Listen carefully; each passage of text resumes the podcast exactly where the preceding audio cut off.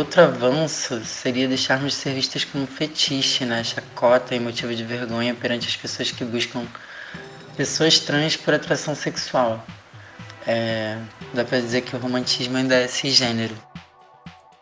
Devagar mais, divulgar menos, mais ou menos vulgar, essa é a sensação. Devagar... Oi, pessoal, bem-vindos. Eu sou a Jaqueline Priston. Eu sou Flávia Vieira. Você está no Parlare, o mundo pela lente da voz.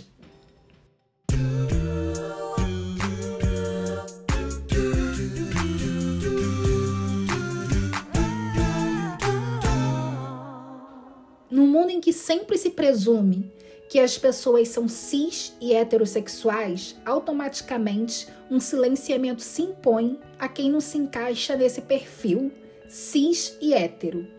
Muitas pessoas precisam escolher entre reprimir a sexualidade ou se arriscar a ser expulso de casa, ouvir xingamentos ou ser agredido pela própria família ver amigos e familiares se afastarem ou às vezes fingir que não te conhecem. Não são incomuns na comunidade LGBT relatos de pessoas que têm sua voz silenciadas por grandes ou pequenas agressões. Este é o terceiro episódio da temporada Vozes LGBTQIA. Vamos falar sobre silenciamento.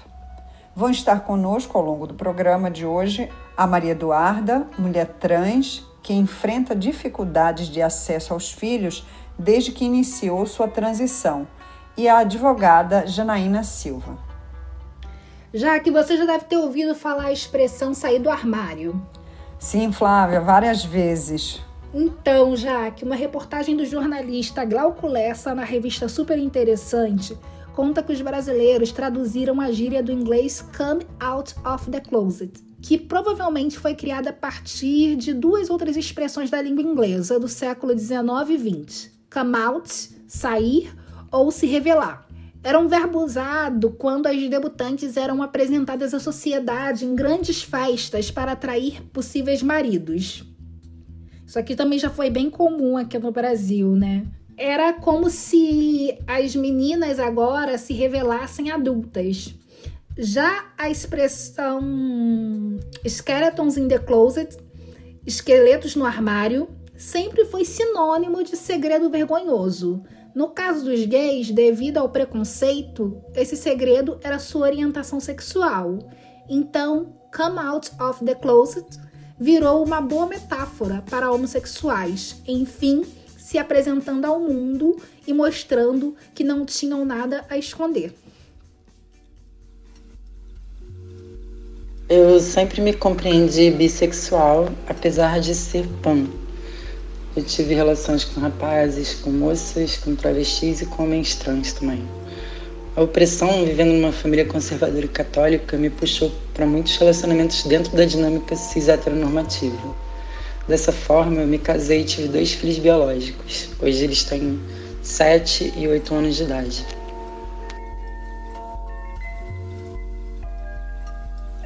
A Maria Eduarda contou pra gente que ela teve que lidar com a repressão e o silenciamento desde muito nova.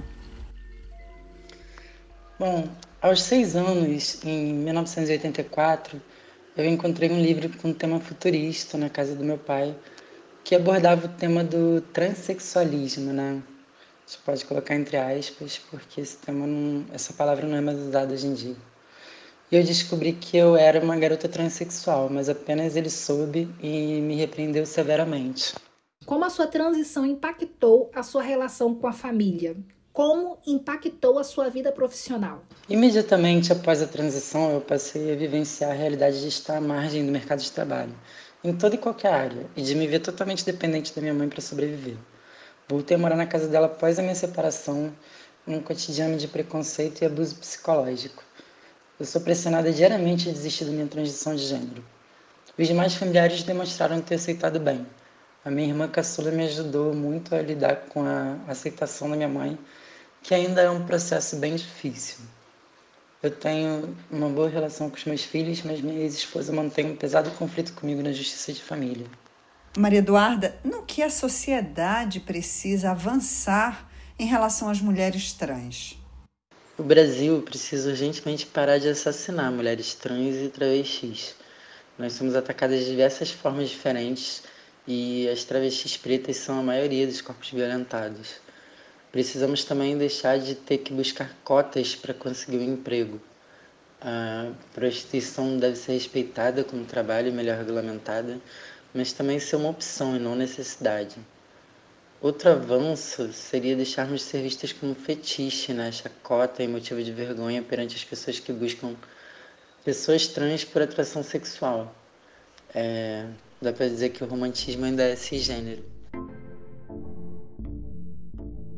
Já que quando a gente fala de silenciamento, precisamos entender que ele pode acontecer de uma forma concreta, como por exemplo, ocorreu no último dia 18 de junho, quando ataques racistas e gritos de Bolsonaro 2022 interromperam um evento virtual para migrantes LGBTs organizado por entidades do Paraná. Ou subjetiva, quando uma pessoa LGBT não se sente segura de denunciar uma agressão motivada por sua condição sexual porque não confia nas instituições do Estado brasileiro. Eu acredito que o Estado brasileiro pode atuar para garantir os direitos dessas pessoas, ou uma das formas que o Estado brasileiro pode atuar para garantir os direitos dessas pessoas é promover um círculo real e muito sério de educação dos componentes dos órgãos públicos. É necessário que haja um treinamento dos policiais uma conscientização dos policiais, um treinamento do corpo policial para que ele entenda as aplicações dessa lei e as necessidades de proteção dos corpos LGBTQIA+. Em segundo lugar, eu acredito que um treinamento da magistratura e do funcionalismo público em torno é, da realidade da comunidade LGBTQIA+.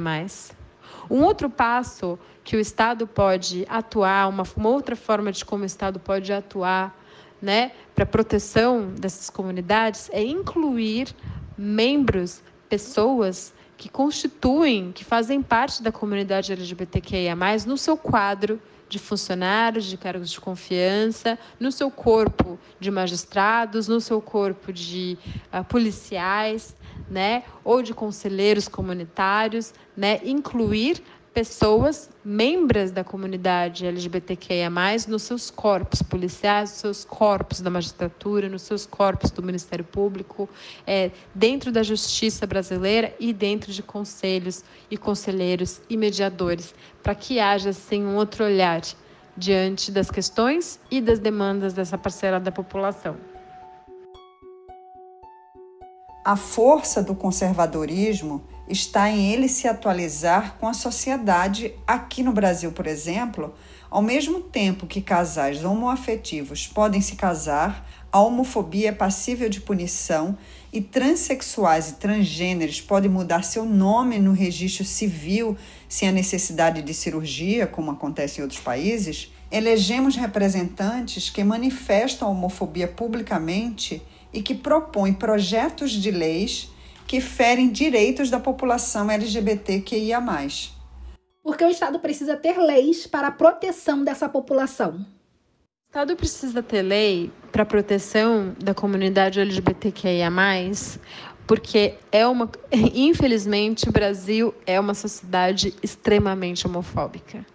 Infelizmente, o Brasil ele é, existe uma mentalidade extremamente hermética é, em relação à pluralidade de gêneros, de condições sexuais, de, de raça, de, de, de aparência. É, existe uma mentalidade muito hermética em relação a isso.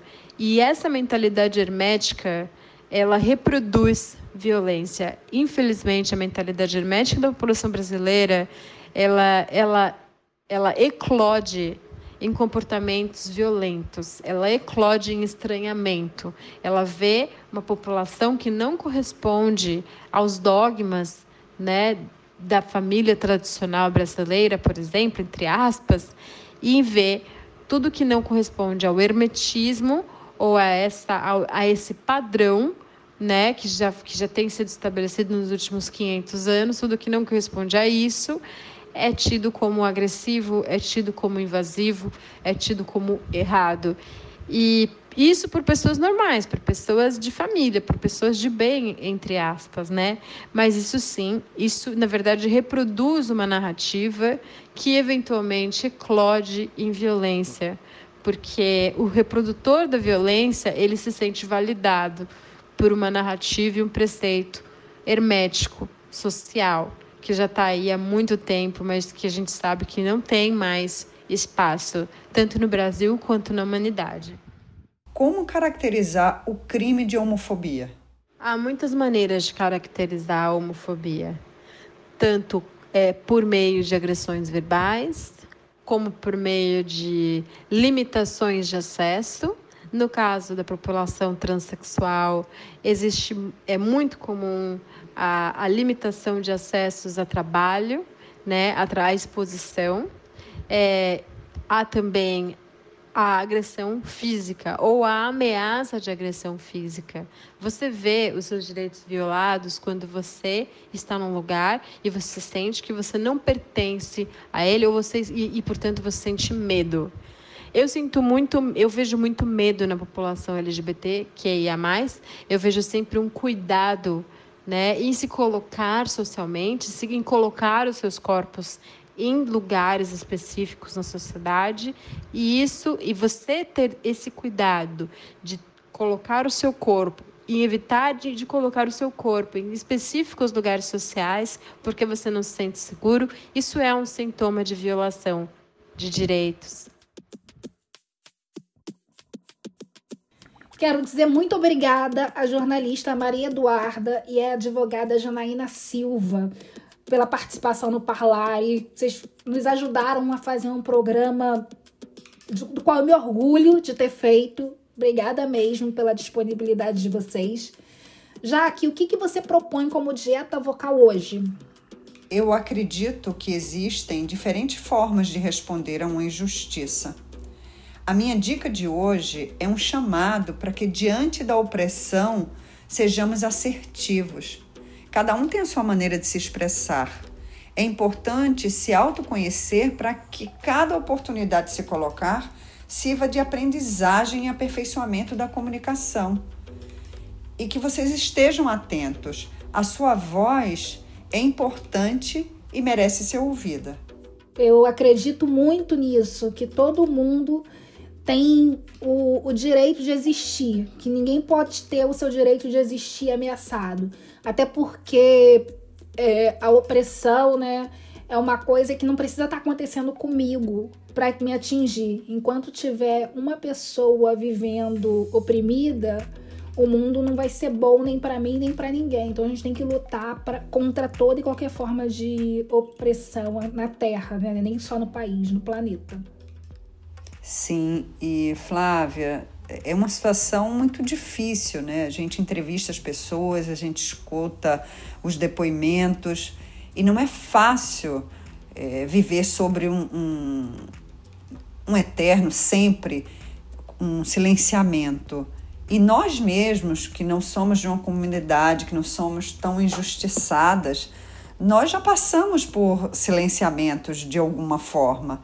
Imagina essa comunidade que, que nasce, vive e tem que estar tá sempre lutando para ser ouvida. É, é muito difícil, é muito triste, mas que graças a Deus nós temos esse, esse programa, essa proposta do podcast que vai, acredito, que faz com que cada um que esteja nos ouvindo aqui, ouvindo todos esses depoimentos e colocações, possam é, compreender e disseminar, se comportar de forma diferente.